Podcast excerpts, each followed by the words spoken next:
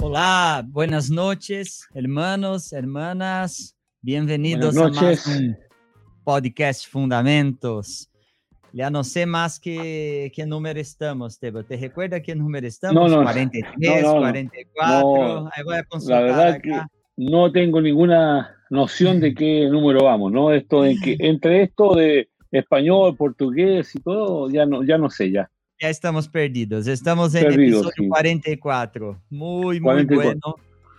Eh, gracias por todos los que están acá. Hay gente de Brasil, de Argentina, Chile, Uruguay, Perú, hay todo. Pongan ahí donde, donde hablan, que la idea acá, para los que conocen, es tenemos un buen tiempo de conversación. Para los que no conocen, soy Fernando, conocido en Brasil como alemão, pero acá en Chile es Fernandos, puro Fernando. Y Oh, vivo claro, en- para, los, ami- para los amigos Fer. Sí. y vivo acá en Chile con- junto con, con Esteban acá. Tenemos No, no, una... no, no, no. un- Usted vive junto con su esposa. Claro, yo yo vivo, claro, no, estamos juntos, hermano. No, no diga que vive conmigo porque. En la misma puede comuna, todo. Ah, ahí sí, no, ahí sí, pero como están los tiempos, hermano, hay que aclarar eso, ¿no? Porque ya a esta altura cualquiera vive con cualquiera, ¿no? ¿Y dónde está oh? Mira, no, pa- no parece su casa. No, no, no, no estoy en mi casa, estoy, eh, estoy de, de viaje eh, y bueno, estoy con mi hijo acá eh, en unos trámites de, de familia que estamos haciendo y bueno, no estoy en mi casa, estoy en una, en una casa rodante que tenemos y estoy de viaje, ¿no? Entonces por eso, pero estamos acá conectados. Ah, va- vamos a hacer un- una cosa distinta acá, Tebo. Como el Sí. tema hoy es hijo, son hijos, entonces, además de, de poner ahí en chat donde hablan, pongan cuántos hijos tiene. Y ahí vamos una, una idea de cuántos, cuántos hijos a ser bendecidos con, con la charla de hoy, ¿no? ¿Qué te parece Amén. esta idea? Sí, muy Bueno. muy bueno, muy bueno. Bueno, antes de llamar a Víctor, recordando que estamos a, en lunes con podcast en español. A los martes está el proyecto Fundamentos, que es en portugués, para hablar de, de los principios. Esto es de los pastores de Brasil. Miércoles está una, una charla en inglés, Coffee with Friends, con nuestro amigo Ramón. Y a los jueves está el podcast en portugués. Y, bueno, y esa es la, la, la nueva agenda ahora, la segunda semana de esta agenda, entonces los hermanos van, van se acostumbrando ahí con... Amigo, mire, estamos cruzando el, estamos cruzando el charco, mira, eh, mira. Desde Londres los estoy viendo, Ale. Ah, Eh, eh, tenemos mira. gente que está de- desde Londres están eh, viendo el, el podcast, ¿no? Así que cruzamos el, el- el- el lago, ¿no? El charco, dicen. Buenísimo, buenísimo. Entonces, antes de, la, de las mensajes acá, ah, recordando, eh, los que no se- están suscritos, por favor, ahí abajo hay un botoncito. Los que suscríbanse en canal, esto ayuda en la divulgación de este contenido, ayuda a más personas terem acesso a este tipo de contenido. Hay tanto contenido malo en la internet que una, una cosa queremos hacer bien, ¿no? Y eso nos ayuda. Deja un like. Si puedes seguir en, en Instagram, Podcast Fundamentos, y hay un, un canal, un grupo en Telegram, donde ahí está prácticamente la agenda de, del podcast. Bueno, parecía que no íbamos a lograr hoy, ¿no, Esteban? Por la, parte técnica. Sí, sí, pero, pero salió, salió. Gracias Bueno. a Dios podemos estar, ¿eh? Vamos a. Haga la invitación ahí entonces. Sí, bueno, vamos a, a llamar ahí a Víctor con, con su esposa. Eh, estamos, la verdad, ¿cómo está? Buenas noches, Víctor. Buenas Un noches. gusto, un gusto verles. Para mí Estamos también. es un con, serios riesgos de no poder comunicarnos, de estamos un poco ahí trabados con el audio, pero gracias al Señor podemos estar, eh, estar juntos, ¿no? Un placer, Sí. Víctor, tenerles acá. compartir este tiempo. Eh, sabemos que hay mucha expectativa, ya a esta altura hay 113 personas conectadas en línea. Y no solo eso, estoy mirando, parece que los hermanos se tomaron en serio esto de multiplicación, ¿no? Porque mira, hay uno, hay un montón con cinco hijos, con cuatro hijos, así que eh, eh, se tomaron en serio el tema de la, de la multiplicación, ¿no? Así que agradecemos mucho el tiempo de ustedes para compartir. Eh, esto es un formato un poco más ameno, más de conversación y, y la verdad que creo que va a ser de edificación para todos los que podamos escucharlo tanto en línea como los que luego lo, lo, lo, ven con tiempo. ¿no? Hay gente que se programa para verlo al día siguiente. Eh, y bueno, creo que va a ser una bendición, Víctor, y agradecemos el tiempo de ustedes con nosotros esta noche, ¿no? Bueno. Acá, mira, por lo que veo, va ganando Víctor de Coquimbo y Juan Quispe, con cinco hijos. Entonces... Cinco hijos cada uno, mira, cada uno. ahí hay aporte. Todavía, cinco hijos todavía, ¿no? Sí, sí, sí. Buenísimo. Muchas gracias, Víctor. ¿El, nombre de tu esposa, por favor? No me recuerdo. Es Silvia. Silvia sí. también. Hay varias Silvia, Silvias, pero esta sí. es ah. especial. Ah, eh, ahí sí, eh. Ahí vamos a oír la historia entonces. Eh, bueno, Víctor, antes de, de, partir acá con los chats y con nuestra charla, voy a pedir que oren por nosotros por este tiempo, por favor. ¿Cómo no? Señor, te honramos y te bendecimos otra vez en este día. Que te lleves la gloria y la honra en este tiempo juntos con nuestros hermanos de tantos lugares que están mirando, pero estamos unidos en el Espíritu de nuestro Dios. Y Señor, guíanos en esta charla, inspiranos, habla nuestro corazón, conducinos, danos palabra y gracias porque así será en el nombre de Jesús. Amén. Amén. Amén. Pero, espera, mira, tengo un problema porque mira, mira, mira el mensaje que, vamos, que recibimos, ¿no? Mira, dice Daniel Divano, lunes, martes, miércoles y jueves podcast. ¿Cuándo hacen la obra ustedes? Ah, una buena pregunta, Divano. Voy, voy a dejar esta pregunta con Esteban. No, no, no. Imagínense uh, que seguimos, que seguimos atendiendo los grupos caseros, que seguimos viajando, que seguimos estando con los hermanos.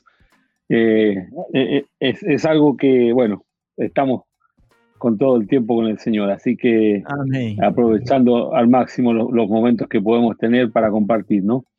Amén. Vamos a leer unas mensajitas ahí. Acá está Guillermo Antônio. Assim é, Aleca, desse gran, gran canal este. Quizás estava contestando a alguém. Sí, sí. Grandes anfitriones, grandes invitados, gracias al Señor por esto que pueden compartir. Un abrazo desde gobernador Gregores. Gregores. Gregores.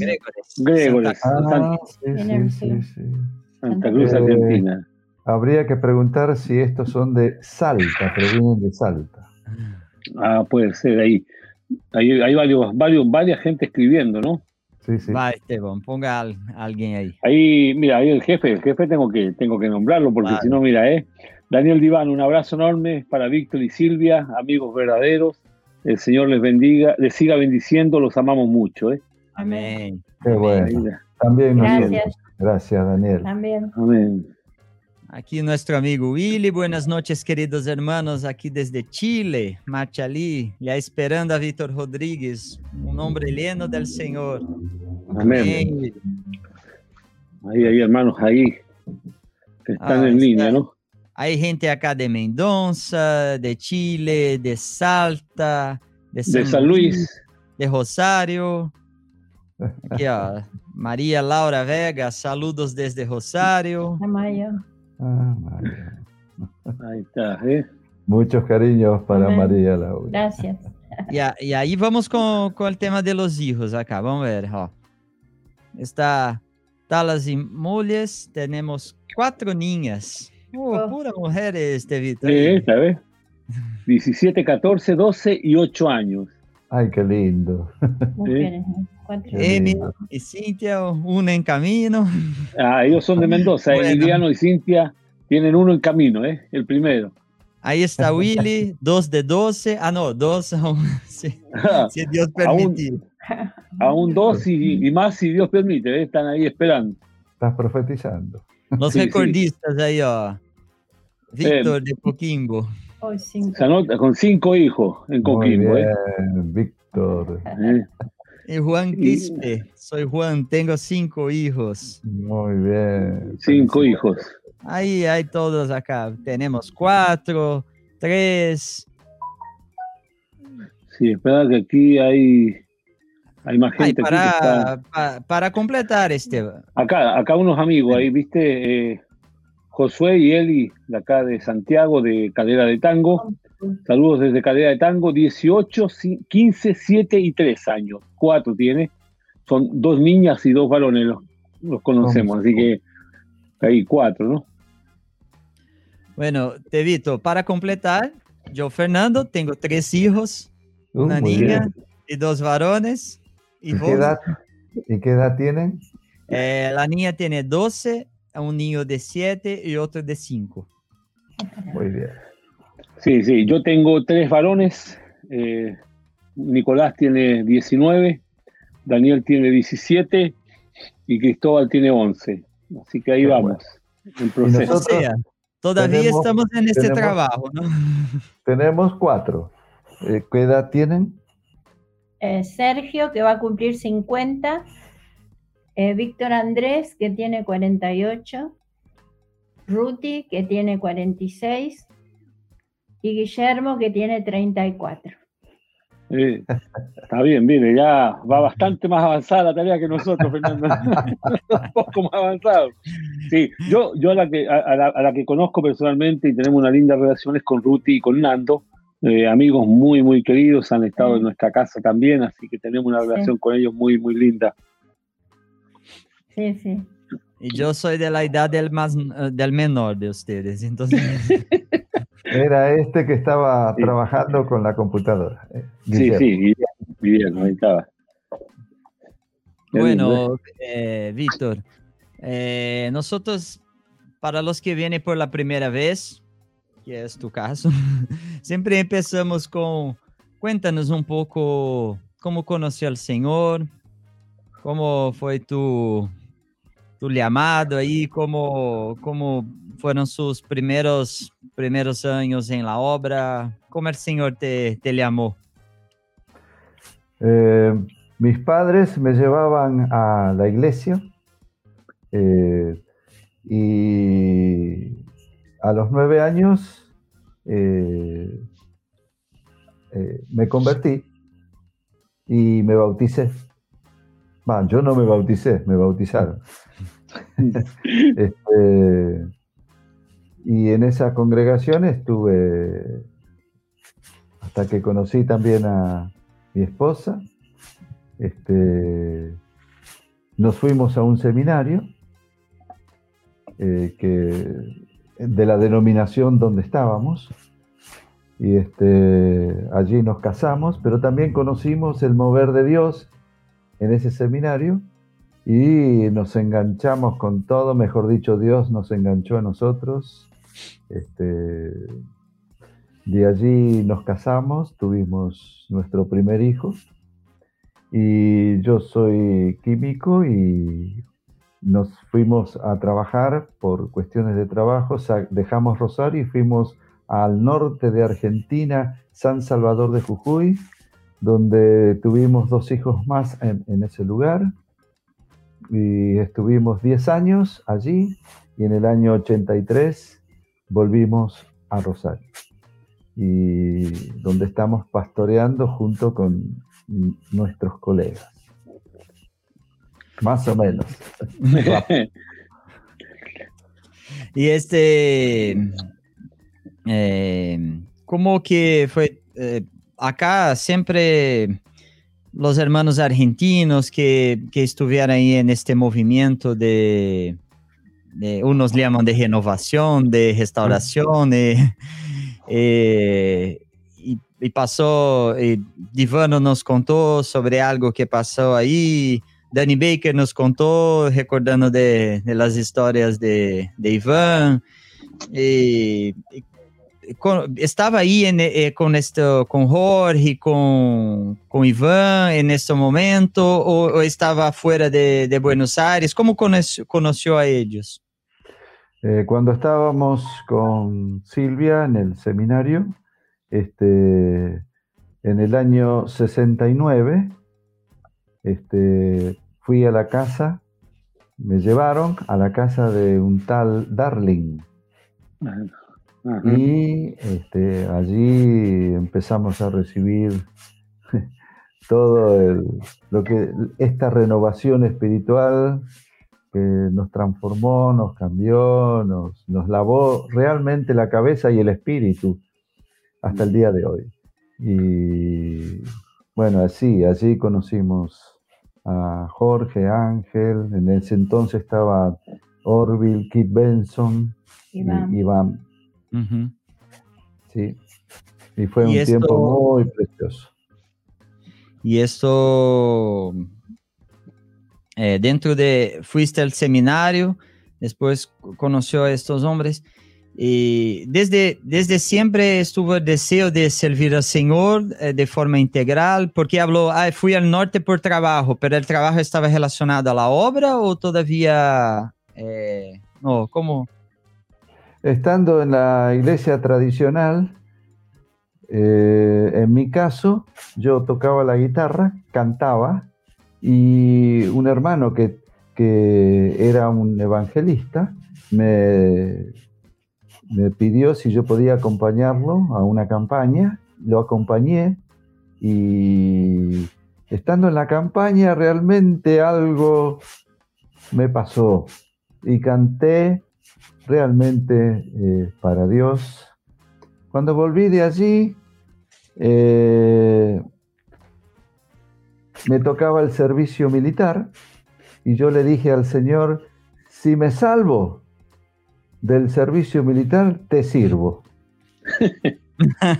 y me salvé. no quedó otra. No quedó otra. Y hubo que cumplir la promesa.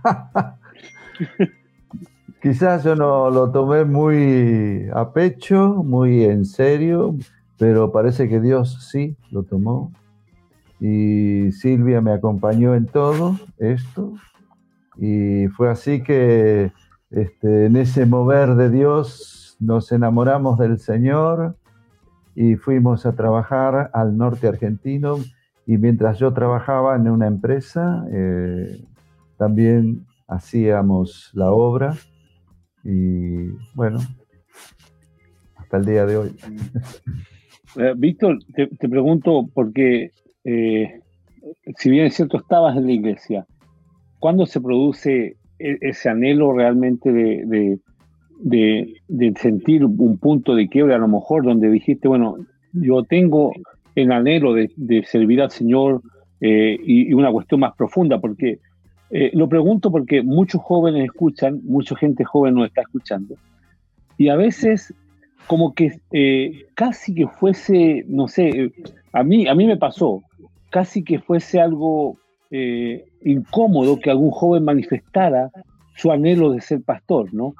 su anhelo de vivir para el Señor. A veces esto se, como que se sobre espiritualiza y la gente tiene como cierto temor, no, eso es para algunos, ¿Cómo, ¿Cómo se detona eso en tu corazón? Porque eh, creo que a veces es importante escuchar a gente como, como tú que tiene un trasfondo, pero que en algún momento se produce un deseo que va más allá de, de, estar en una congregación, sino que de vivir completamente para el Señor. Sé que eh, puede haber experiencias distintas en cada uno. En mi caso, cuando fui por primera vez a esta, la casa de Darling. Este, entré a las 8 de la noche y salí a las 12 porque teníamos horario para estar en el mm. seminario. Y, y todo seguía, pero eh, ahí yo me enamoré de Dios. Eh, y para mí fue todo junto. Cuando uno se enamora del Señor, ya está en la obra.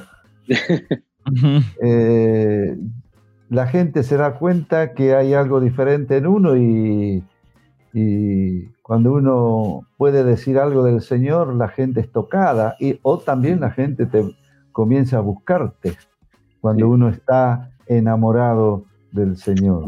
Y yo creo que ese fue lo, lo, que uno dice, ¿cuándo fue el llamado?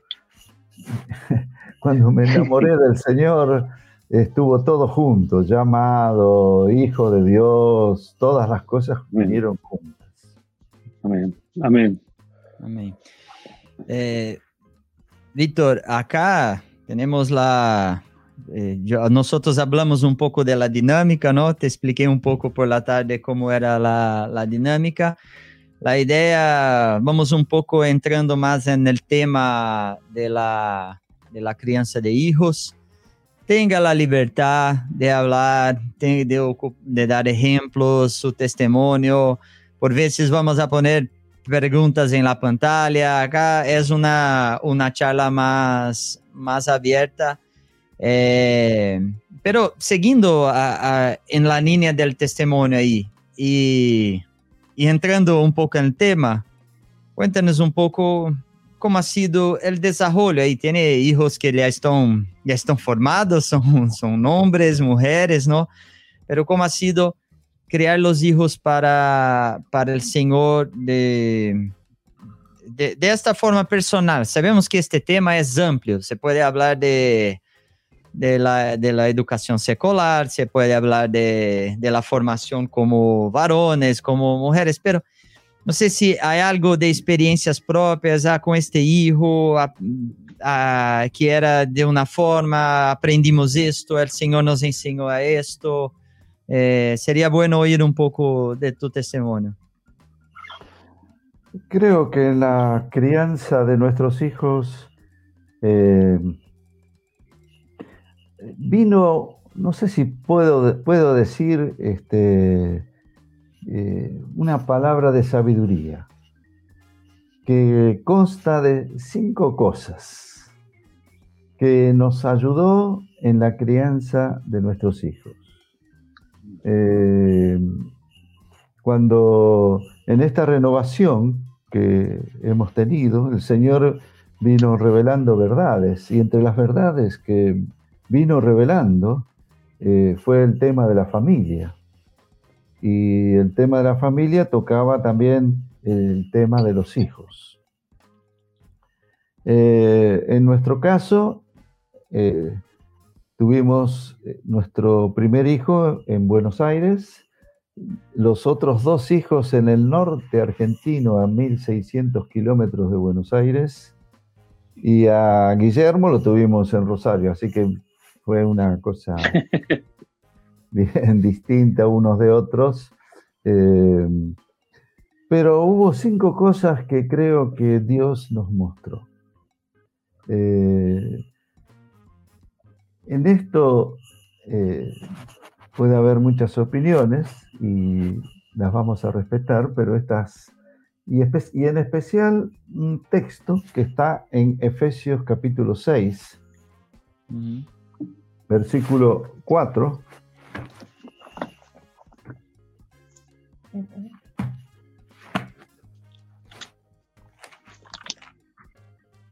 Si alguien puede verlo. No, está mal. Efesios 6, 4, ¿no? Sí. Y vosotros, padres, no provoquéis a ira a vuestros hijos, sino criadlos en disciplina y amonestación del Señor.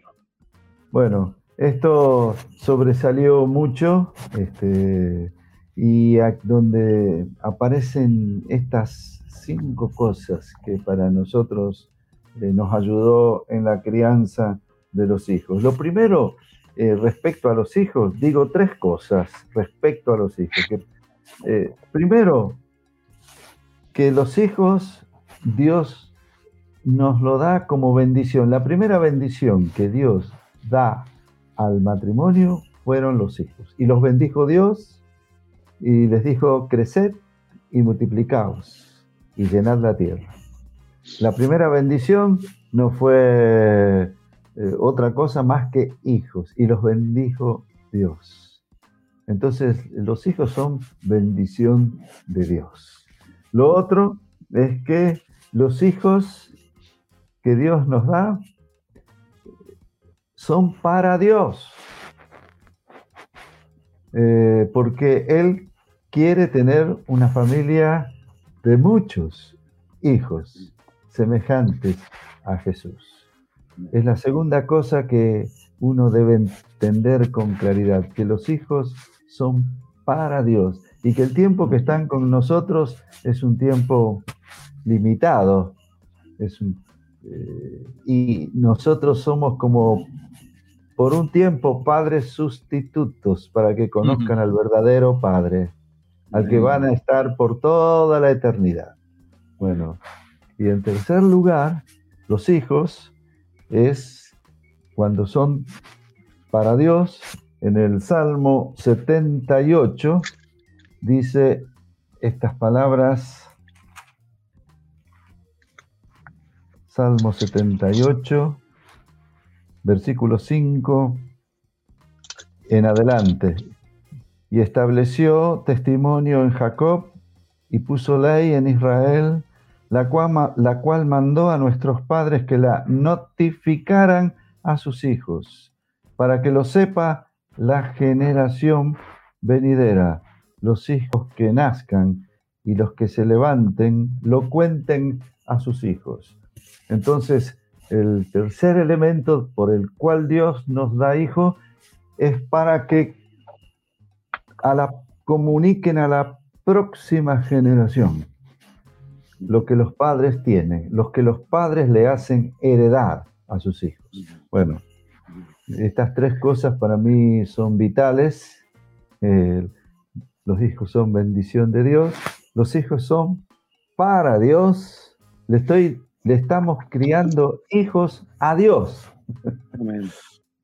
y al criar hijos a Dios, eh, estos comunicarán a la próxima generación lo que fueron enseñados. Víctor, te hago una pregunta, una, eh, porque el primer punto que, tocaste me pareció quizás muy importante en estos tiempos, cuando hablas de que el primer regalo, la primera bendición para el matrimonio son los hijos. Sí. Eh, y estamos en una generación donde muchas veces los matrimonios jóvenes toman otras prioridades y, y, dicen, bueno, más adelante, algún día tendremos hijos. Y quieren como avanzar en otras áreas eh, y postergan eh, la paternidad, la maternidad en el matrimonio, digamos, para, para tener un desarrollo profesional. Eh, ¿Cuál es tu impresión de, eso? Porque suena quizás muy opuesto a esto de esperar la primera bendición, los hijos en el matrimonio, ¿no? Y en esta generación es como, como, como otra prioridad pareciera, ¿no? Es, es, es, la cultura de este mundo. Los hijos molestan, los hijos traban, los hijos no te dejan vivir, los hijos es un problema. Este, esta es este, la idea que tienen hoy el mundo. Es prefiero tener una mascota, un caniche, este, más que hijos, porque este, no molestan mucho y duran poco. Pero los hijos es otra cosa. Eh, y está considerado como bendición de Dios. Y cuando somos edificados en la verdad, así los recibimos, como bendición de Dios. Todos los días de nuestra vida, los hijos que tengamos son la bendición de Dios. Amén. Amén. Eh, ¿Comunico estas cinco cosas? Sí, sí, sí, sí, sí, sí. Aquí va. Eh, la primera es una estrecha relación con cada hijo, una estrecha relación que los padres tienen que tener con cada hijo. Tomando el pasaje de Efesios 6, 4, dice, criadlos en disciplina y amonestación. Esa palabra criadlos es desarrollarlos con sumo cuidado. Y significa que ese hijo fue aceptado. Es la aceptación de sus personas, su forma de ser, el sexo que tienen, sea varón, sea mujer, se lo acepta como Dios nos lo da. Eh, y aceptarlos es aceptar la bendición de Dios, pero aceptarlos con alegría, con alegría y no con tristeza. Uh, quedé embarazada, como nos dijo una mujer, una hermana, una vez, que la saludé en una reunión y le digo, ¿cómo te va? Y no tan bien. ¿Y qué te pasa? Después te digo. Al final de la reunión tuvimos una charla. Le digo, ¿qué es lo que te está pasando? Yo pensé que había pecado o algo así. Me dice, lo que pasa es que estoy embarazada. Y yo le dije, gloria a Dios. ¿Qué me estás diciendo? Le digo, gloria a Dios, qué bendición que tenés. Bendición de Jehová son los hijos. Gloria a Dios. Dice, sos el primero que me estás diciendo estas cosas. Porque ya tengo cinco hijos. Y este otro que venía, otro más, dijeron.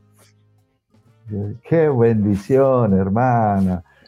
Bueno, pero esta es parte de la cultura que está en el mundo. Es una estrecha relación con cada hijo.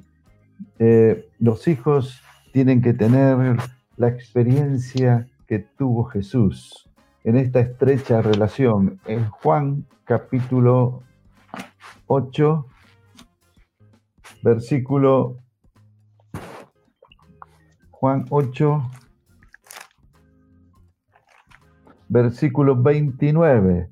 Dice así Jesús, porque el que me envió, conmigo está. No me ha dejado solo el Padre, porque yo hago siempre lo que le agrada. Criar al hijo es nunca dejarlo solo a nuestros hijos. Nunca ellos tienen que experimentar soledad. Cuando experimentan soledad, de sus padres. La van a buscar afuera, la compañía. Y sabe la influencia que viene de afuera. Pero el mismo Jesús, perfecto, Hijo perfecto, Padre perfecto, experimentó esto. Mi Padre nunca me ha dejado solo. Y tiene un efecto esto, porque yo hago siempre lo que le agrada. Hay un efecto. Cuando un hijo nunca es dejado solo, el hijo quiere agradar al padre. Bueno, esto es muy, muy fuerte esto, Dico. ¿ah? Víctor, es muy fuerte. Eh, esto es muy fuerte porque hoy día vemos cómo Satanás se ha encargado de dañar tanto la imagen paterna eh, y vemos muchos hermanos que llegan dañados sin ninguna referencia de padre, de madre, sin ninguna paternidad ejercida real, y cuesta un montón restaurar toda esa vida. ¿eh? Sí. Bueno, pero creo que debemos edificar la iglesia y debemos edificar las familias y tenemos que enseñar esto a nuestros hijos para que cuando ellos se casen experimenten estas cosas. Aleluya. Mi padre nunca me ha dejado solo. Eh, hay una experiencia muy preciosa que tuvimos cuando Silvia cumplió años, le quisimos dar una sorpresa de cumpleaños y no le dijimos que íbamos a hacer una fiesta, pero la llevamos en auto. Mi, esposa se da cuenta de todas las cosas La esposa de ustedes no, pero la mía sí. No, no, sí se da. Eh, eh, son un poquito más perceptivas que nosotros, ¿no?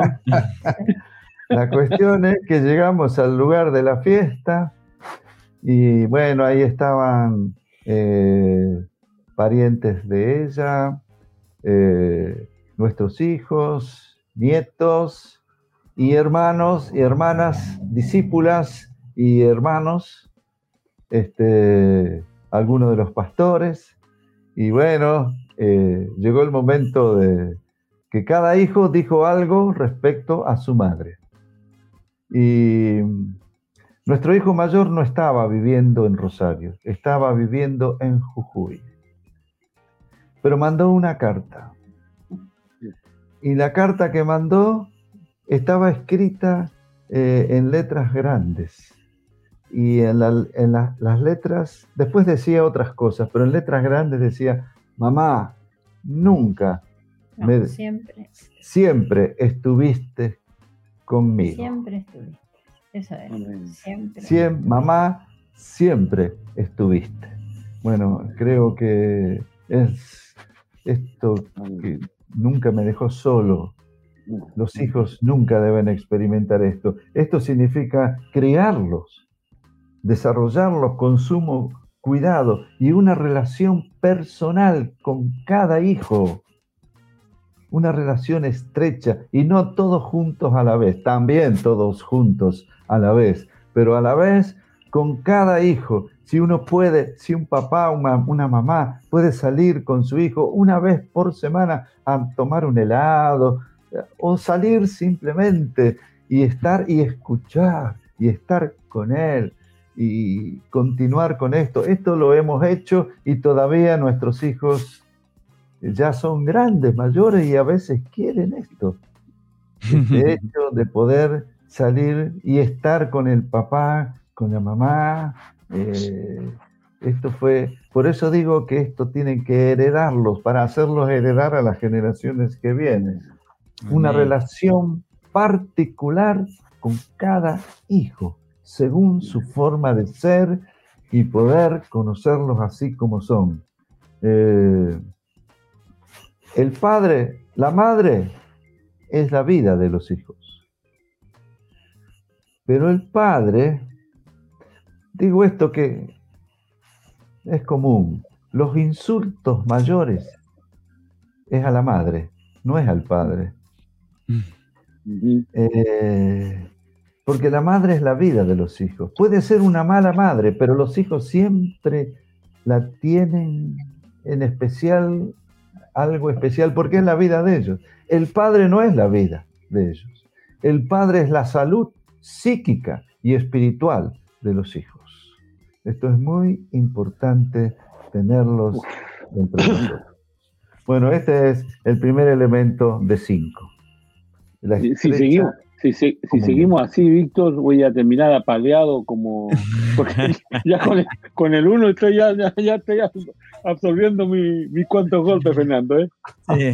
Y yo, yo, pensando, yo pensando acá cómo va a ser Víctor, que tiene cinco hijos, para tomar helado una vez por semana con cada hijo, va a quedar con la guata congelada. cuatro, una vez por semana. No, él, él, está hablando no, Víctor, de, el Víctor de Coquimbo, que, nos, que está con ah, nosotros. Bueno. Dijo que tenía cinco. Está bien. Ah, Víctor, el otro Víctor. Vai quedar con la guata congelada ahí. no sé si quiere decir algo, agregar algo.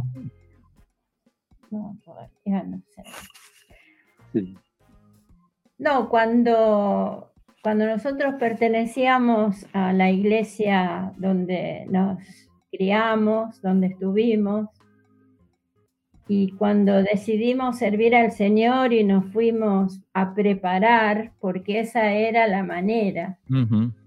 Cuando uno tenía el deseo de servir al Señor, iba a un seminario. Y eso intentamos hacer y en la congregación donde nosotros estábamos, em, la esposa del pastor era la, mujer orquesta, digamos así, porque se ocupaba de todo. Este, era la maestra de escuela dominical, era la directora del coro, em, bueno, tenía un montón de cosas más, la casa pastoral, que estaba, estaba en, la misma, en el mismo lugar donde tenían el templo.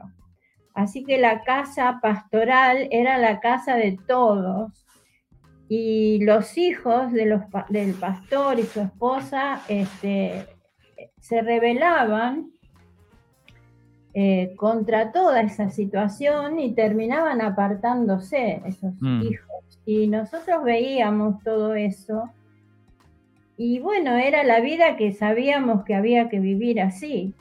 Pero cuando estuvimos en el seminario y comenzamos, comenzó este movimiento, que nos empezó a enseñar, nosotros todavía éramos solteros, que fue una bendición para nosotros conocer esto antes eh, y nos comenzaron a enseñar y comenzamos a ver la importancia de dedicarnos a la familia. Eh, y, yo ya me, sentí em, como tranquila de que todas esas cosas yo no iba a tener que hacer, eh, sino que eh, podía dedicarme mejor a, mi familia. Este, y eso fue lo que realmente eh, comenzamos a hacer con nuestros pequeños hijos, porque en tres años y cuatro meses tuvimos tres hijos nosotros. eran muy bebés los tres y y, a mí me, dieron la, tranquilidad de poder dedicarme en ese tiempo a mis hijos y a cuidarlos. Y, bueno, eso fue muy, muy bueno para, para nosotros, el, no estar en, yo por lo menos, aunque lo, lo acompañé siempre a Víctor, eh, dejándolo hacer, dejándolo ir, eh, este, pero yo me ocupé y, me encantó hacerlo, de quedarme con, los hijos. Me, gustó, me encantó y estuve siempre con ellos. Hasta hoy. Aún, aún, hoy, aún hoy yo tengo un especial cuidado con la familia. Amén. Amén. Eh, tenía, ¿qué, ¿qué necesitan los hijos de los padres. La primera cosa es esta estrecha relación. La segunda cosa, ¿qué necesitan? La firmeza. Y quiero decir tres cosas de la firmeza. El valor de poner límites a los hijos, el no provocarles a ira y el tema de la disciplina. Digo tres cosas para decir sobre la firmeza. la, primera, el valor de poner límites a los hijos. El primero que puso límites a, una, a un pueblo fue Dios con los diez mandamientos. Fueron límites externos y límites internos. Muy importante que el pueblo tenga límites. Dios lo hizo con ese pueblo. Eh, y digo algo respecto a los límites que los padres tienen que poner a los hijos. Conviene explicarlos anticipadamente, dándoles eh, eh, un sentido lógico del porqué del límite antes de la crisis. ¿Captaron eso? Sí, sí. Otra cosa, eh, y enseñarles que la transgresión de, del límite tiene consecuencias. Y esto poder hacerlo antes de la crisis y no cuando en el momento de la dificultad uno viene y baja eh, la línea de una manera impositiva. No, no, en lo posible, los límites antes y explicarlos antes. Enseñar entonces que no solamente eh, los límites Dios los quiere, sino que nos protegen. Es para protección, es como el semáforo, enseñar que el semáforo en rojo nos está protegiendo. Eh, enseñar de no poner los dedos en el enchufe, eh, no, hacerlo es, y esto es protección. Entonces, la importancia de enseñar que también los límites nos protegen. Eh, no decirles a los hijos, algún día lo entenderás. No, no, no. Tiene que entenderlo antes de la situación y explicárselo. No hacerlo es considerar que son poco inteligentes y nuestros hijos son muy inteligentes. Y apuntemos a no imponer los límites, sino a transmitirlos de una manera lógica. Los límites desde pequeños, cuando uno los, los enseñó, no los impuso, los enseñó, forman buenos hábitos a largo plazo. Y eh, si no hay límites, ¿y por qué no pone límites? Y porque mi hijo me dice, ¿y por qué papá? ¿Y por qué papá? ¿Y por qué papá? Entonces uno deja de poner límites. Y después cuando crecen y vienen las consecuencias, estos mismos van a decir, ¿por qué me lo permitiste, papá? Entonces, es muy importante este tema de poner límites. Esto forma parte de la firmeza, los límites. La segunda parte de la firmeza es el no provoquéis a ira, que dice el versículo, no provoquéis a ira a vuestros hijos. Eh, ¿qué, qué, qué cosas provocan a ira a nuestros hijos? Eh, ah, justamente este tema de los límites. Reglas anunciadas después del incidente. Eso provoca a ira. Y también provoca ira reglas cambiadas cada rato. ¿Qué más provoca ira? El exceso de reglas. ¿Qué más provoca ira? Castigos en vez de disciplina. El castigo es una cosa violenta, es una expresión violenta, tipo venganza por lo que me hiciste, ya vas a ver. Y puede tirar una cachetada en la cara hasta darle con un ladrillo. Eh, provoca a ira. Provoca ira también amenazas con perder el privilegio de hijo. Ya no sos más mi hijo, no te quiero más. Esto provoca a ira a nuestros hijos. otra cosa que provoca ira a nuestros hijos es ridiculizarlos delante de otros. Provoca ira. Otra cosa que provoca ira a nuestros hijos es esperar más de ellos de los que son capaces de hacer. Y otra cosa que provoca ira a nuestros hijos es cuando solamente hay críticas y nunca algún reconocimiento positivo. Y otra cosa que provoca ira a nuestros hijos es hacer comparaciones. Y uno les dice, ¿por qué no aprendes de tu hermano? Mira a tu hermano, mira al muchacho aquel, mira a tu compañero. Provoca ira a nuestros hijos.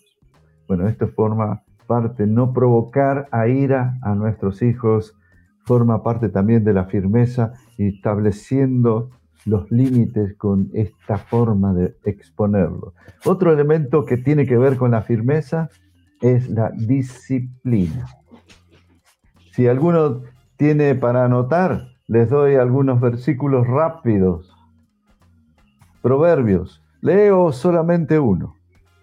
Proverbios capítulo 3.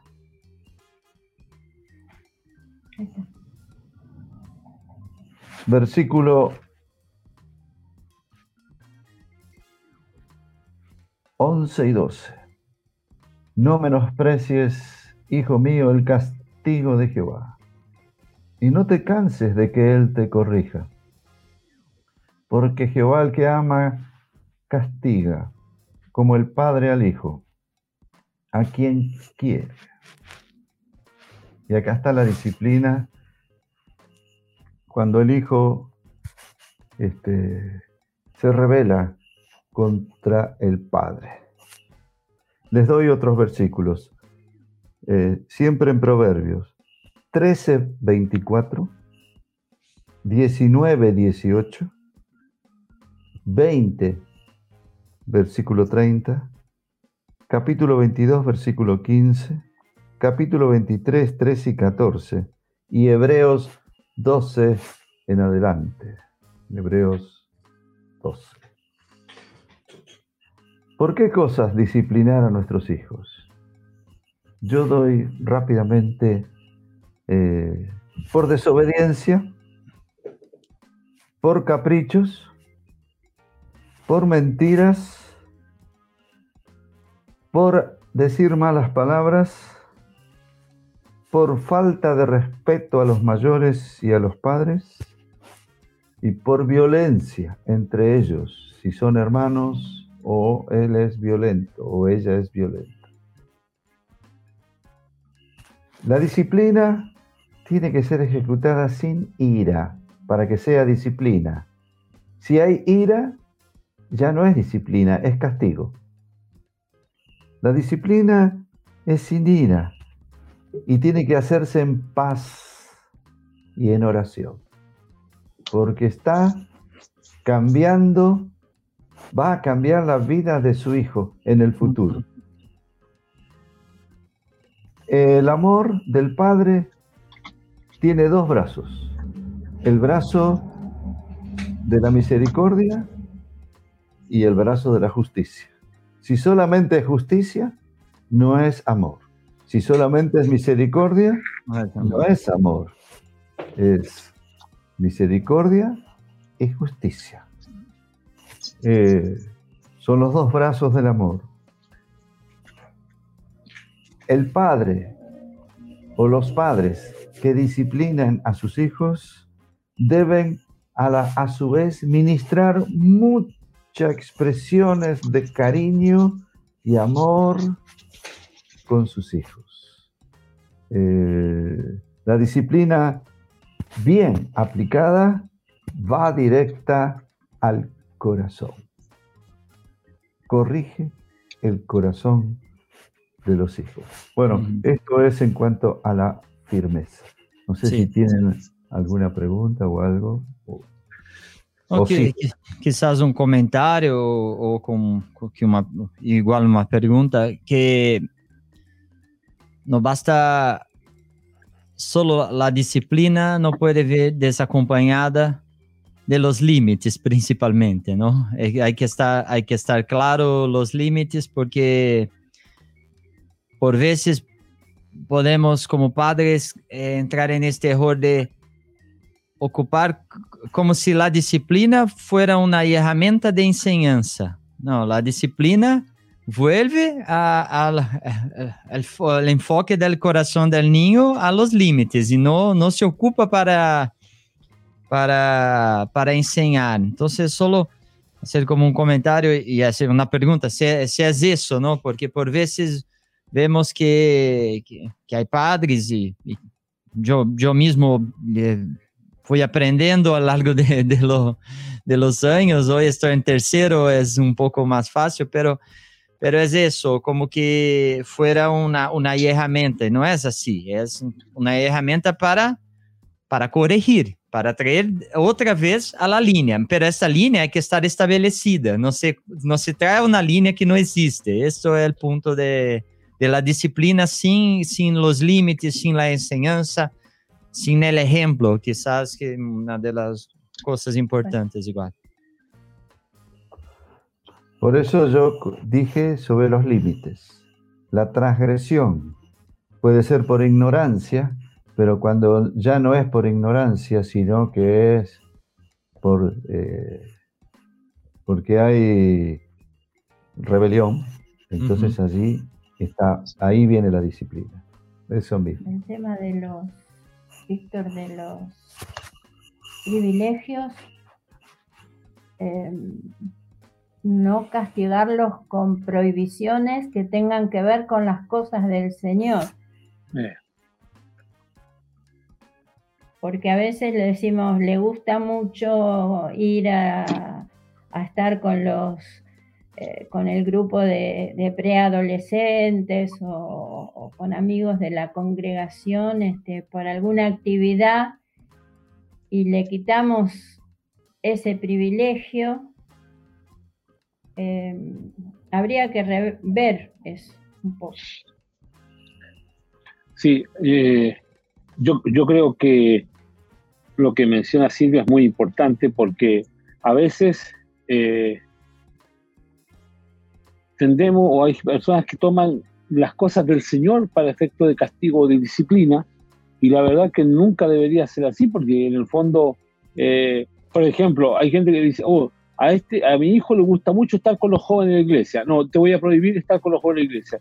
¿Y qué vamos a hacer? ¿Lo vamos a mandar con los jóvenes del mundo? para Porque no, no tiene ningún sentido. Creo que es muy oportuno lo que Silvia dice, porque tenemos que tener coherencia que lo que menos tenemos que hacer es alejarlos del Señor. Al contrario, tienen que estar cerca del Señor en todo tiempo, ¿no? Sí. sí. Y la disciplina tiene que ser espiritual. Es, es un acto espiritual. Eh, especialmente el que más responsable de la disciplina tiene que ser los padres, los varones. La madre también, pero especialmente el padre. Y, eh, y tiene que ser un acto espiritual eh, entre el hijo que cometió la infracción y el padre que disciplina. ¿no? ¿Puedo hacer algún comentario de, de tirar bien la soga, las riendas mientras son pequeñas, soltando? Decilo. No, porque no sé lo que él va a decir. Pues. No, pero todo lo que digas está bien. No, que nosotros este, hemos hecho con los hijos, pero también hemos enseñado que desde pequeños, o sea, conociéndolo, la voluntad de Dios, siendo cristianos, porque algunos vienen al Señor ya con los hijos eh, formados, pero teniendo la bendición de que los hijos eh, se críen en el Señor, hemos enseñado a que tengamos como muy fuertemente las riendas, no sé, riendas, ¿entienden? Riendas. Sí, sí, sí. Bien, tirantes eh, durante toda la época de la infancia y de la preadolescencia con límites eh, y cosas muy concretas.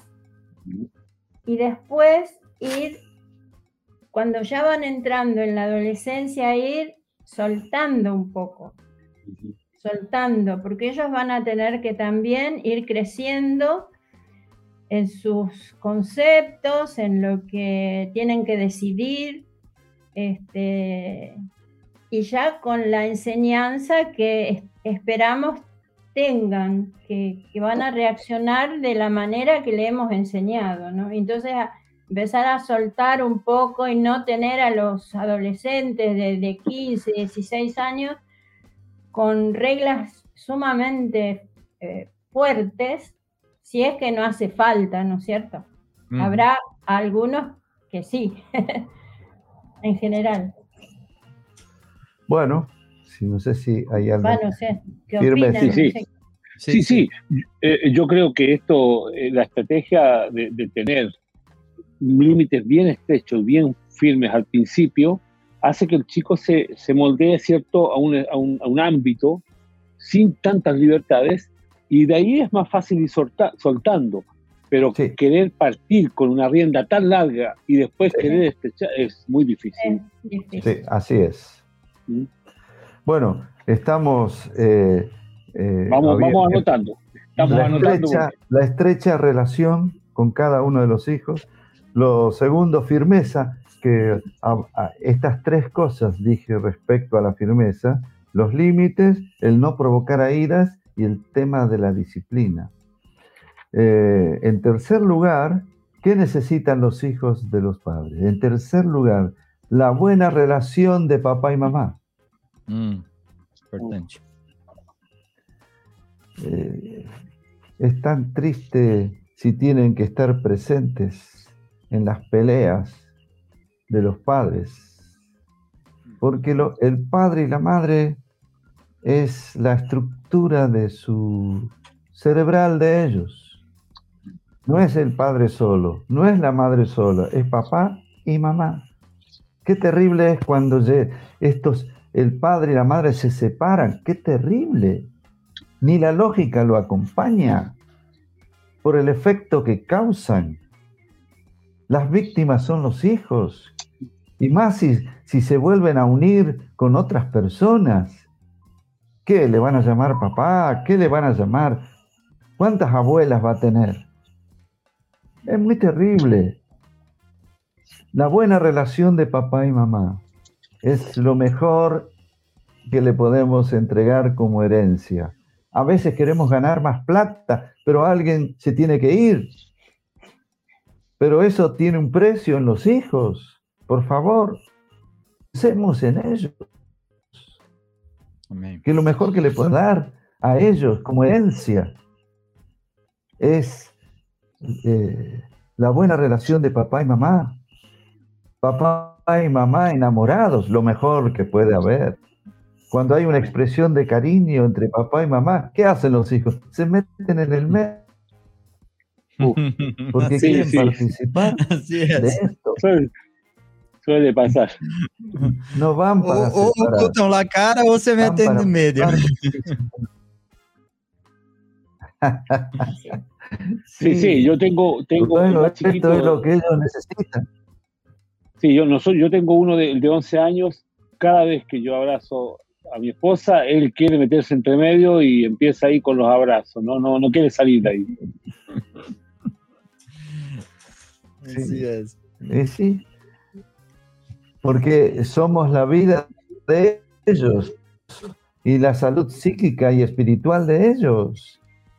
Bueno, esto es la tercera cosa que necesitan los hijos de los padres. La cuarta cosa que necesitan los hijos de los padres es que sean ejemplo de lo que enseñan. Mm. Si ellos, que sean coherentes con lo que están enseñando. Si hablan de alabar a Dios, sean ellos los primeros que alaban a Dios. Si hablan de que los niños tienen que orar, los hijos tienen que encontrar a sus padres orando. Si ellos hablan de... Eh, que no mientan, papá y mamá no tienen que mentir. Si ellos hablan de, la, de qué, bueno que es estar eh, con el cuerpo de Cristo, que papá y mamá estén siempre con el cuerpo de Cristo. Bueno, eh, coherentes en cuarto lugar, sean modelos de lo que enseña. Víctor. La... Eh, Víctor, no sé, ¿se iba para la quinta ya? No sé. No, no, sí iba para la quinta, pero quiero decir ah. algo de la cuarta. Ah, yo, ah, sí, que quiero decir algo de la cuarta igual. Todavía, todavía. Este, digo algo, hay, hay un, un video de Josh McDowell. ¿Oyeron hablar? Sí, sí. Eh, que se llama Papá, te estoy mirando. Eh, lo recomiendo. Eh, acuérdense, papá, te estoy mirando. Voy, a anotarlo acá porque hay, que... es muy aleccionador ese video. Papá, te estoy mirando. ¿Quería decir algo, Fernando? Sí, no sé si es el quinto punto que iba a hablar, pero eh, quizás eh, una, está relacionado a este, este de ser ejemplo. Una cosa que yo veo que es un, una enfermedad que por veces entra a la iglesia.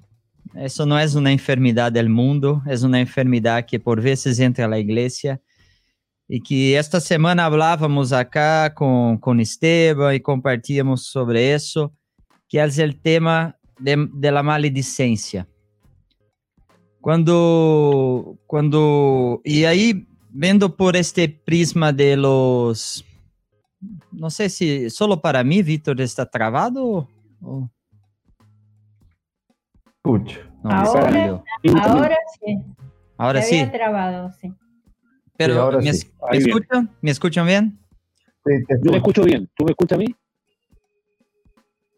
Sí, sí. Ahora como que... Ahí. ¿Sí? Ahora, sí, ahora, ahora quieto. Te trabaste. Ahora quedó quieto. bueno, me parece que ahora estamos. Sí. ¿Me, ¿Me escucha? Entonces, no sé cuánto, cuánto lograste escuchar, pero esta enfermedad que por veces entra a iglesia, que es abominable a los ojos del Señor, que es la maledicencia. Y cuán, y cuán mal es cuando, cuando esto está dentro del hogar por medio de los padres, que está relacionado al ejemplo. Entonces, los hijos pa pasan la vida mirando a los padres ser de una forma en la congregación, pero cuando están solos, ah, miraste el hermano X que... y quedan hablando de situaciones, o, o no necesariamente haciendo una maledicencia, como exponiendo temas de otros hermanos, exponiendo temas de discípulos, exponiendo temas de del presbiterio, entre hijos de, de obreros, hijos de, de, pastores, que pueden estar expuestos a, a eso. Y cuán importante este cuidado y este celo con, con mente de nuestros hijos en este punto de vista del cuerpo de Cristo. De, como la, la, yo que amar al Señor y, y, y llevar a mi a admirar al Señor, tengo que levar mi hijo a admirar la iglesia, las relaciones, los otros hermanos, eh, eh, todo eso. Y no sé si eso te completa algo, puede hablar un poco de este tema, porque justo en esto meditábamos esta semana con Esteban acá. Sí, eh, esto forma parte de no provocar a ira a los hijos. Y creo que cuando los padres hablan mal de los hermanos, y después los saludan con un abrazo. Ven que los que hablaron mal en la casa, cuando están con los en la congregación, los saludan con cariño. ¿Qué están enseñando los padres? Los padres están enseñando cómo ser un buen hipócrita. Entonces, es grave esto para los hijos. Por eso les recomiendo este video. Papá, te estoy mirando y te estoy escuchando. Una hermana pregunta acá, ¿cuál es el autor del video? Josh, McDowell. Josh, McDowell. Dowell. Ok, vamos, voy a buscar acá y ponga los hermanos.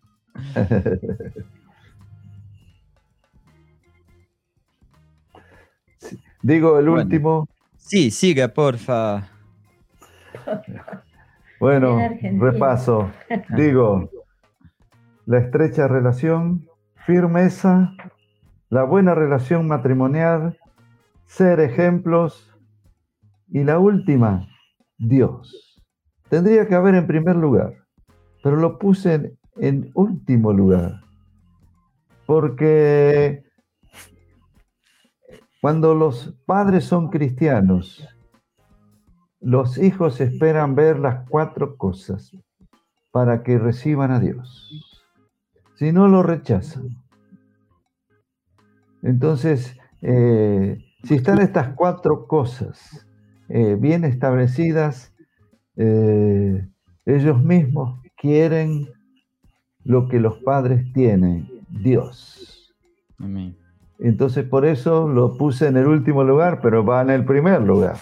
Pero eh, Dios, eh, la administración de los padres a los hijos diariamente, tal como lo dice Deuteronomio 6, este, donde habla que eh, tienen que enseñar al acostarse, al levantarse, en tu casa, en el camino, en las puertas, en los dinteles.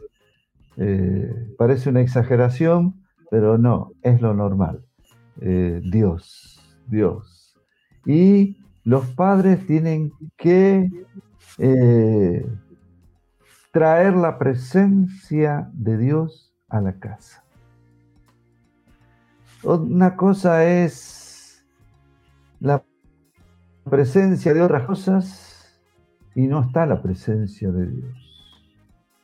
Y en el hogar se experimenta la presencia de Dios y todo tiene un sabor diferente cuando está la presencia de Dios en la casa que la traen los padres y los hijos absorben esto. Estas son las cinco cosas que necesitan los hijos de los padres. Firmeza. Primero, buena relación. Firmeza. Buena relación matrimonial. Que sean ejemplos. Y Dios. Amén. Muy, muy bueno. Buena relación con los hijos, firmeza, buena relación matrimonial, ejemplo y Dios. Ahí, haciendo una catequesis acá, creo que aprendí. bueno. Eh, quiero, quiero agregar que mm, eh, nosotros eh, esperamos de nuestros hijos como o sea, nosotros nos equivocamos. Los papás, por más que hacemos las cosas lo mejor que podemos, este, también tenemos fallas. Mm. Y es bueno corregirlas, ¿no es cierto? Pero sobre todas las cosas, yo creo que tenemos que orar por nuestros hijos. Orar todos los días por nuestros hijos porque en definitiva ellos se tienen que convertir. Ellos este, reciben todas estas enseñanzas que le abren el camino a conocer al Señor, pero ellos tienen que tener su propia experiencia. Entonces nuestra oración debe ser eh, que ellos conozcan a Jesús, que ellos tengan una revelación de Jesucristo. Porque si no todas estas cosas le van a servir para ser buenas personas, mm. pero no van a ser este, buenos siervos, porque ellos tienen que conocer al Señor eh, su propia experiencia, ellos tienen que tener su propia experiencia, porque cuando son niños viven de lo de la fe de los padres. De la fe de los padres y por eso después llegan a cierta edad y después dicen, no, no, yo no quiero ir más, no Hay quiero una... Sí. ¿Seba? Eh, sí, siga, este, siga, siga. Ah, bien. Este, eso, que nuestra oración y, y tener la esperanza de que no se van a apartar, porque yo escucho mucho que tienen los padres tienen temor de que sus hijos se van a apartar y eso no está bien. Nosotros tenemos que tener confianza y que Dios va a obrar en la vida de nuestros hijos.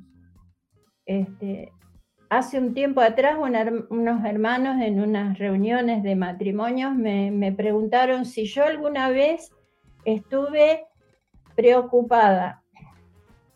Y yo le dije, no, yo estuve confiada. Hubo situaciones difíciles, tal vez, que, enfrentamos, pero lo bueno que, tenemos que esperar de nuestros hijos si se equivocan o si pecan, que tengan la capacidad de arrepentirse y de estar con ellos, acompañándoles. Eh, yo, si me permiten, yo quiero leer algo, ¿puede ser? Que lea algo. Sí, el pastor está a tu lado, si él permite. Nós. Ay, qué estoy muy lejos. Este, lo he compartido en algunas oportunidades y es la diferencia entre aceptación y aprobación que no es lo mismo. Diferencia entre aceptación y aprobación. Que los padres desaprueben lo que hacen sus hijos no significa que los rechazan. ¿No es cierto? Puede no, uno no aprobar, pero no los rechaza. Y existe como una fórmula establecida que la aceptación es igual a aprobación. Y, no es así. Los padres deben asegurarse que sus hijos entiendan que si bien no se aprueba lo que están haciendo, se los acepta, hagan lo que hagan y siempre los amarán. Nosotros mismos a veces no nos aceptamos, a veces a menos que podamos aprobar lo que hacemos. Así tratamos a los demás. No los podemos aceptar a menos que podamos aprobar lo que hacen. Es posible mantener los principios cristianos más elevados y al mismo tiempo amar y aceptar a aquellos que violan estos principios. Podemos hacerlo con personas inconversas, pero se nos dificulta cuando somos hijos o hermanos. Cuando rechazamos a las personas que hacen cosas que no aprobamos, no estamos revelando principios muy elevados. A veces pasa con nuestros hijos esto. Jesús podía andar entre publicanos, pecadores, comilones y bebedores de vino, ladrones y prostitutas, sin rebajar ni una vez sus principios. En el ni yo te condeno, vete y no peques más, encontramos la aceptación perfecta y la desaprobación redentora, compasión a la persona y reto a la inmoralidad. Esta combinación está puesta por Cristo. Esta fórmula mal entendida puede frustrarnos en la vida cristiana. Lo correcto es que Dios no era para aceptarnos y amarnos a que pueda aprobar todo lo que hacemos. no sé si tal vez tengan que escucharlo alguna vez más. Bien. Sí, Aceptación no es lo mismo que aprobación. Así es. Amén. Tevito, ¿quiere Sí, comentar eh, algo? eh, sí, lo que pasa es que creo que todo lo que nos está hablando Silvia y Víctor es, es tan importante, ¿no? Eh, para nosotros que estamos en un proceso, eh, estamos ahí, nos falta un montón todavía. Entonces, ¿cómo no considerar todos estos consejos, ¿no? Eh, para, para, para que realmente el corazón de los padres se vuelque a los hijos, ¿no? Que nuestro corazón esté volcado a nuestros hijos. Eh, eh, hace un rato atrás ellos nos decían cuán importante es el tema de la familia, cuán importante fue para Silvia parar muchas cosas para concentrar en la formación de los hijos. Eh, son cosas que hoy en el modelo del mundo no están, eh, no están como una prioridad, ¿no? Y, y eso me anima a, que realmente el Señor use esto, esta enseñanza, estos consejos de Víctor y de Silvia para, para no cometer errores, sino que tratar de hacer las cosas como, como Dios manda, ¿no? Amén. Amén. Hay un... Quizás tenga la libertad, Víctor, de, de contestar esta... Hay un cuestionamiento general de qué hacer cuando los, los padres se convierten y no criaron esta base de, de límites, de, de relacionamiento, de amor, de ejemplo de Dios. Y se convierte, tiene hijos niños, adolescentes, jóvenes y cómo hacer para rescatar el tiempo, el tiempo perdido, para... Y ahí aprovecho acá la, la pregunta de Susan. Ah, es una muy buena guía la que están dando. Y ojalá todos pudiéramos crear así nuestros hijos desde un principio. Pero ¿qué pasa cuando tuvimos un largo camino mal caminado, entre comillas acá? Entonces, y es la, rea- eh, eh, la, la realidad de mucha gente. Si, si estamos acá para predicar, va a ser la realidad cada día más, ¿no? Sí. Eh, cuando eh, empecé esto es palabra de Dios. Eh, esto no son solo consejos, es palabra de Dios y si la persona tomó esto como palabra de Dios, eh, la palabra es vida, es poder. Aleluya. Y cuando yo dije de estrecha relación, es lo que significa la palabra criadlos en, en disciplina y amonestación del Señor. Por esa palabra hice todo este desarrollo. Es palabra de Dios. Y en respecto a la firmeza, eh, es palabra de Dios. Entonces, este, puede que haya tenido una experiencia pasada no buena, pero hoy entendió. Entonces, hoy empieza. Si los hijos son grandes, bueno, puede usar más eh, la estrecha relación. Eh, no le avise nada, sino acérquese usted tranquilamente, este, más y más, más y más. Este, si ellos están en cualquier cosa, eh, como dijo Silvia, acéptelos así como están, aunque sean mundanos, mundanos, mundanos. Dé gracias a Dios por los hijos. Son bendición de Dios. Y si podés decírselo, decírselo, hijo, son una bendición para mí. Y Dios va a empezar a trabajar más lo que dijo Silvia, la oración por ellos. Ahora, si son pequeños, uno puede eh, entonces poner este tema de la firmeza, los límites, el no provocar a ira y también el tema de la disciplina.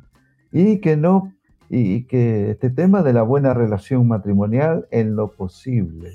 Y el ser ejemplo si el matrimonio no está del todo convertido, sino uno solo, bueno, que use el ser ejemplo. Y papá o mamá, te estoy mirando. Y Dios. O sea, todo esto es una obra de Dios. La salvación de, de nuestros hijos es obra de Dios. Y lo importante es que hoy, si hizo muchas cosas mal, hoy diga, hoy Señor, yo cambio. Hoy tomo lo que me decís hoy. Y empiezo una historia nueva, con mis hijos, con mi relación con Dios, con mi esposa, hoy, ahora. Es una decisión. Amén. Amén. Nos apeguemos en esto. Puede uno también, puede uno también hablar con los hijos y decirles que que antes no conocía al Señor y, que ahora lo conoció. que se arrepiente de haber, este, o sea, de haber enseñado o permitido algunas cosas. Si necesario pedir eh, perdón a los hijos, igual. Se pide perdón y se, y se dice, de, aquí en más eh, va a haber algunos cambios. si son adolescentes, si son más chicos tal vez no es tan difícil o menos difícil, pero si son adolescentes, bueno, va a haber algunos cambios, vamos a poner algunos límites, vamos a poner horarios, lo que tenga que ser, y cumplirlos. Se van a enojar, se van a, revelar, pero creo que la firmeza acá tiene que estar. Este, entonces se les explica y se vive como Dios quiere que vivamos para que ellos vean que hemos cambiado realmente, ¿no? Que, Dios nos ha tocado y, bueno, va a haber un cambio en la familia. Sí, yo creo que lo que Silvia está hablando es súper importante, Fernando, porque eh, a veces la gente tiene temor, y he visto casos de se convierte un matrimonio, quieren empezar a, enmendar todo lo que se hizo mal, eh, pero a veces no toman eh, o piensan que por temor a que el hijo se enoje o se revele, no hacer el cambio apropiado. Ahora, si no se hace el cambio en algún momento, el, destino va a seguir siendo malo, o sea, eh, no tiene cómo ¿Cómo pensar que si va caminando directo a un precipicio y no hace algo radical, va a caer al precipicio como sea? Sí, ¿Mm? sí. sí. sí. Así es. Tevito, no, no hay más preguntas acá. No sé si tiene preguntas. No, yo, yo creo, eh, eh, me gustaría solamente preguntarles a, Víctor y a Silvia cómo, cómo manejaron esto de, que, en el caso mío lo pregunto por el desconocimiento pleno, porque tengo tres hijos varones, entonces eh, no tengo, pero hay, hay familias que tienen hijos hombres y mujeres, cómo hicieron para, para eh, quizás invertir más tiempo, eh, Silvia, o algún tiempo específico con, con Ruth y, Víctor más con los hombres, cómo es, porque, ¿por qué lo planteo? Porque hoy día, por la ausencia del rol de padre, eh, se, se, tiende a dejar un asunto que a mí me preocupa mucho en la formación de los chicos, que es la masculinidad, especialmente los hombres, ¿no? Eh, y ante la ambigüedad que el mundo vive con estos temas, eh, cuán importante es una imagen varonil del padre eh, influenciando a los hijos, y por otro lado, cuán importante es la imagen femenina de la madre traspasándola a las hijas, ¿no? ¿Cómo, cómo trabajaron con esto? Porque hoy día es, todo una incertidumbre lo que uno ve, ¿no? la, masculinidad y la feminidad la acentúan los roles.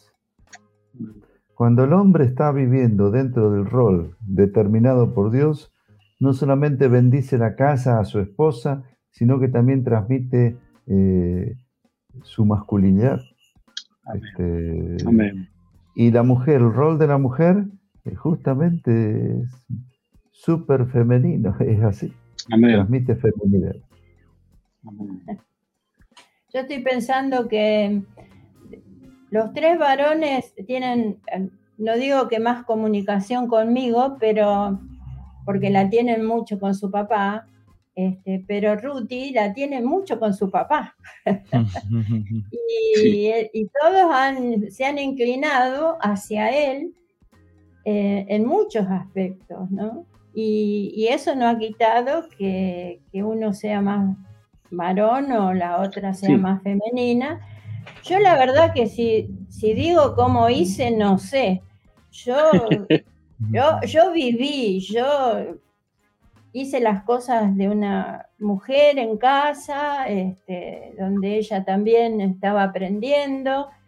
Eh, y bueno, y el papá, eh, no sé, no era muy habilidoso en las cosas de varón, de, la casa, mm. Pero ellos han tomado un ejemplo impresionante de su padre porque ellos son consagrados, ellos son eh, lectores de la palabra, ellos son este, preciosos, este, y yo creo que eso lo han heredado de su papá porque yo, eh, yo he sido muy práctica, yo soy muy práctica, demasiado práctica, y entonces eh, ellos han, visto el movimiento de su padre toda la vida, eh, y bueno, a lo mejor falló en algunos aspectos de, de cosas manuales, pero ahora todos sus hijos saben hacer cosas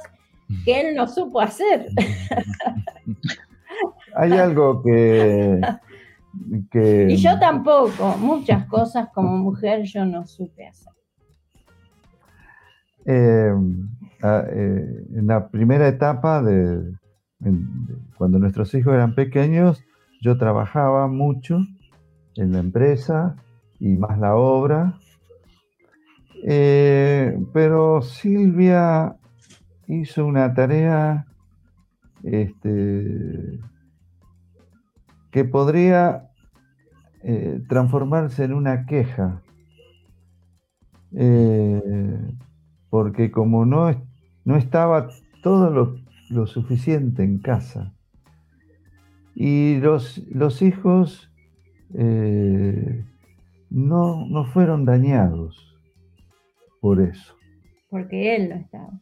No. él no estaba. Él no estaba mucho, casi nunca. Y entonces ella cubrió una parte súper importante. Ella podría haber transformado en queja, en rezongos, este, ¿por qué no estuviste? Pero eh, no comunicó eso a Mm. los hijos. Al contrario, ¿qué comunicaba?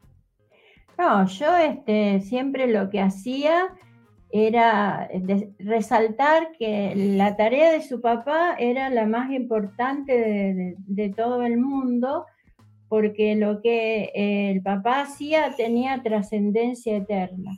Y yo les decía que, que su, los otros trabajos son de acá, de la tierra, pero él lo que hacía era para que conozcan al Señor y orábamos siempre, siempre por él desde que nacieron. Y, y él, eh, Víctor se podía ir una semana, se podía ir diez días, a veces más.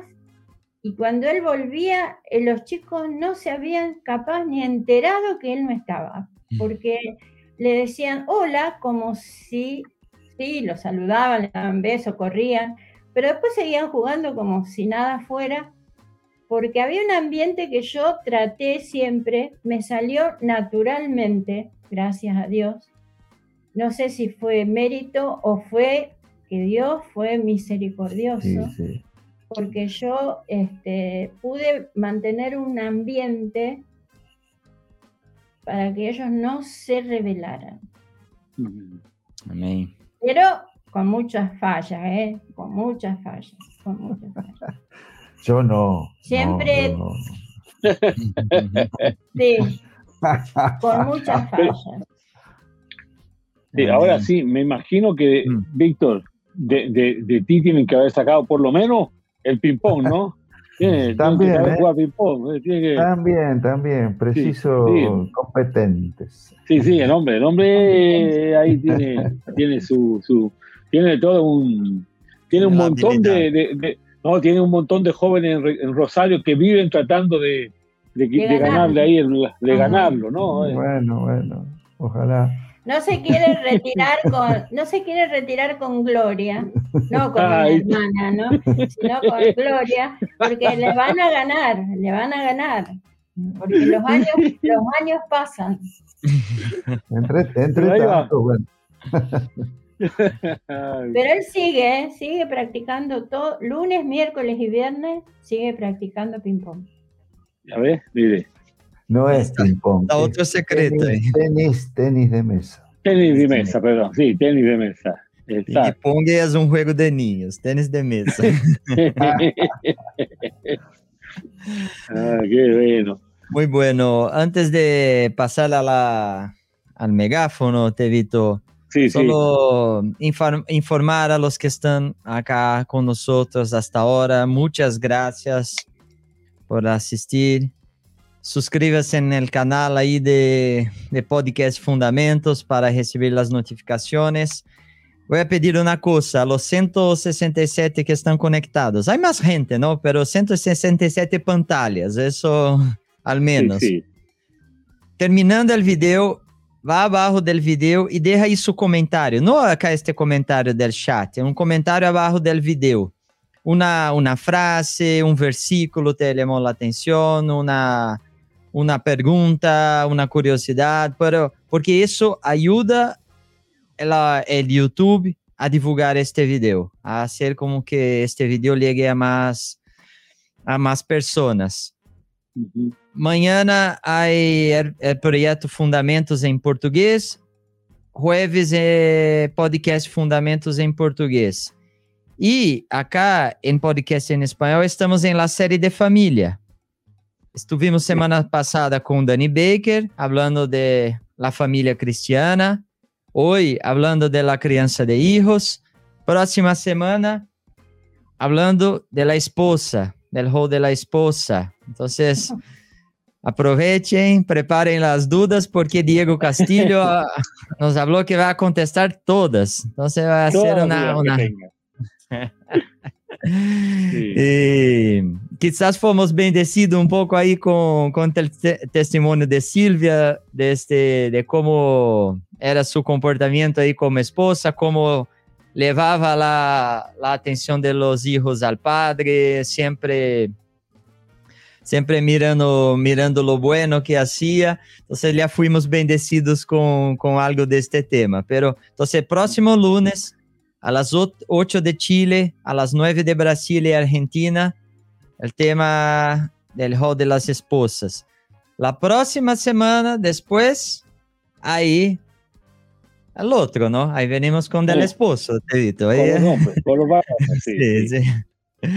Estamos esperando la confirmación, pero lo más seguro es que va a ser un amigo ahí querido de ustedes, Gustavo Lextra, que nos va a estar compartiendo respecto al rol del esposo, ¿no? Bueno, entonces, eh, para que se... Gustavo es pariente de Silvia. ¿Ah, sí? Yo soy Lextra. Yo soy Lextra. Ah, no sabía yo, no sabía. Mira. Y que está en familia todo. Está todo en familia entonces. Buenísimo, buenísimo. Eh, Tevito, ¿quieres hacer la, introducción? Solo, solo, una cosa más. Siempre a todos los hermanos que invitamos, los pastores, eh, les hacemos una última pregunta. Y le decimos que si tuviésemos la posibilidad de darles, de pasarles un megáfono, en el cual la iglesia del Señor los estuviera escuchando. ¿Cuál es el sentir del corazón que te gustaría transmitir con este megáfono a la iglesia hoy en día? No entendí bien. Si, eh, si pudiéramos, Porque no escuché bien. Sí, si tuviéramos la posibilidad de darte un megáfono sí. con el cual pudieses hablar algo a la iglesia del Señor hoy día en forma general, ¿Cuál sería el sentir de tu corazón de transmitirle a la iglesia? Edifiquemos la familia.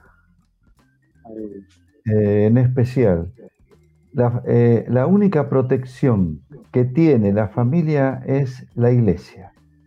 No hay otro lugar en el planeta que cuide a la familia. El único lugar es la iglesia, edifiquemos la familia y los componentes de la familia vivan llenos del Espíritu Santo, llenos de, su presencia.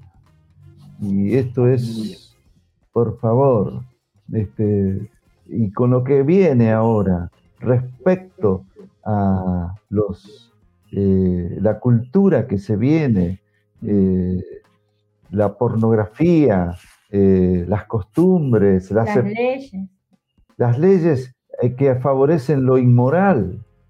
Este, por favor, edifiquemos la iglesia y en especial nuestros hijos, ¿no? con nuestras familias, con nuestras familias. Sí, ellos se van a enfrentar, los, los jóvenes y los niños de ahora, se van a enfrentar a un mundo muy, muy, muy terrible. Y tienen que, recibir principios fuertes, principios que uno, yo, yo recuerdo cuando mis hijos eran pequeños, que no era nada de lo que está pasando ahora. Eh, le metíamos algo en la cabeza, le metíamos, le metíamos, le metíamos. Por ejemplo, eh, el que ellos no podían eh, casarse con alguien que no sea del Señor. Y le poníamos, y de pequeños, de pequeños. Y ellos sabían, sabían. Y con cada cosa ir enseñándoles, pero para formarlos adentro también, en, la, en su cabeza y en su espíritu. Y eso eh, después, una vez Ruti, mi hija me dice, mamá, dice, en el colectivo, dice, hay un, chico que es de lindo, iba a la escuela, iba al colegio, ella secundario, y se, iba, siempre se ve a la misma hora. Y ella dice, qué lindo ese chico, mamá, pero quédate tranquila, mamá, dice, porque yo sé, yo sé. Después en la escuela, luchando con las chicas mundanas, que no son ni siquiera lo que son ahora. Ella ponía su firmeza en guardarse para el que iba a ser su marido. Y lo, lo hizo, así lo hizo. Entonces, de- desde pequeños, los que puedan, los que tienen sus hijos pequeños, métanle cosas para que ellos estén firmes, estén fuertes. Cuando, y siempre dependiendo del Señor y de, y de que ellos conozcan a Cristo y que sean llenos del Espíritu Santo, Amém. para que tengan poder. Amén. Eh. Preparar para la, para la generación que viene, ¿no? Sí, sí, y, y hacer familia. Eh, quizás eh, tengo, la verdad tengo la incertidumbre, hermano, me van a perdonar, pero tengo una pregunta que me llegó por interno de mi esposa. Y, y- y no, hermano, no puedo, viste. Eh, se puede volver a tengo que- casa. No, tengo, tengo. Me pregunta cómo ven ustedes y la importancia de relacionar a los hijos con los chicos de la iglesia y que hagan su medio ambiente, su hábitat natural con los hijos de los hermanos y no en el mundo, ¿no? Ese. ¿Cómo vemos? Sí, Y yo prefiero que ellos se relacionen con los chicos de la iglesia, que amén. especialmente eh, aquellos que están convertidos con el Señor.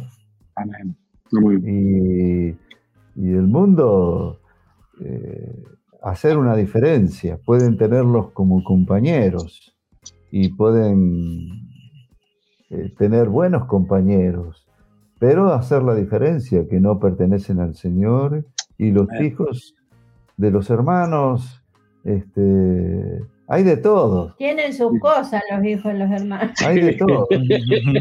Eh, una de las cosas que nosotros tratamos de que no sea es que vaya a dormir a la casa del otro hermano. Este, porque uno no sabe qué pasa ahí. Y yo sé lo que pasa en mi casa, pero no en la, pa- en la casa de otros. Pero estrecha relación, no, no tenemos problemas. Amén. Amén. Amém. Amén. Qué bueno, ¿no? Amigo, Muchísimas vamos- gracias. vamos con, con mucho desafío nos vamos, ¿no? Sí, sí, sí. Hay una lista aquí. Mira, mira el cuaderno de mi esposa. Hay Oh, no, no, no, no, no. Mira, mira. mira. Oh, No, no, no, está. ¿Está ahí ella? Yo, yo, ¿Está, está Sí, ahí? sí, sí, sí, está ahí, venga. ahí. Sí, yo, yo no estoy con ella porque estoy de viaje, Hola. Hola, Yu. pero aseguro que mi esposa debe tener el cuaderno igual que Juliana porque son muy amigas, son muy compañeras y le aseguro que el cuaderno está igual. Bueno, Víctor, Silvia, muchísimas Muchis- gracias por la disposición, por estar acá con nosotros hasta tarde, que es. Sí, Eh, sa- sabemos que el podcast es, es más demorado ahí que lo, la- las charlas comunes, entonces, pero esa es la idea, es, el, eh, es conocer, conocer la- el testimonio y se pasaron. Pues, muchísimas, muchísimas gracias. muchísimas orar? gracias. Amén. ¿Podemos Muy- orar? Oramos. Amén, amén. Padre, Señor, Gracias, papá. Tu gracia se derrama sobre cada matrimonio que Oh, aleluya. escuchó esta palabra, Dios, Aleluya. Señor. y te hacemos un pedido, que nos des sabiduría Amén. en la crianza de nuestros Amén. hijos Amén. Amén. Señor. y criar hijos para vos, Señor. Amén. Y recibimos sabiduría de parte tuya Amén. en Amén. cada circunstancia y con cada hijo. Bendigo, Señor, en tu nombre a los Amén. padres Amén. que están presentes ahora, Dios. Amén. Y muchas gracias. Amén. En el nombre de Jesús. Amén, Amén. Jesús. Amén. Amén. Amén. Amén. Amén. Víctor, Hermanos. una vez más, muchísimas gracias, hermanos. ¿eh? Amén. Adiós. Cariños. Chao, bendiciones. Hasta amigos. pronto. Chao, nos vemos. No se, eh, se olviden de, suscribir ahí y dejar el comentario bajo el Amén. video. Un abrazo a todos. Bendiciones, Adiós. chao. Chao, chao, Adiós. chao. Adiós.